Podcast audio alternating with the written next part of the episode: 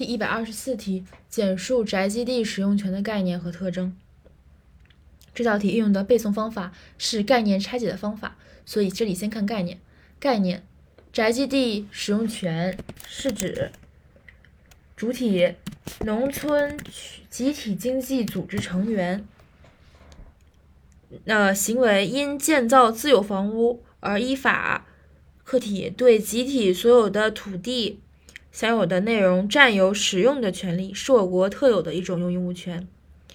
所以再来一遍，建设用呃宅基地使用权是指农村集体经济组织成员因建造自有房屋而依法对集体所有的土地享有的占有和使用的权利，这是我国特有的一项用物权。它这个就是三呃三要素加无偿和无期限。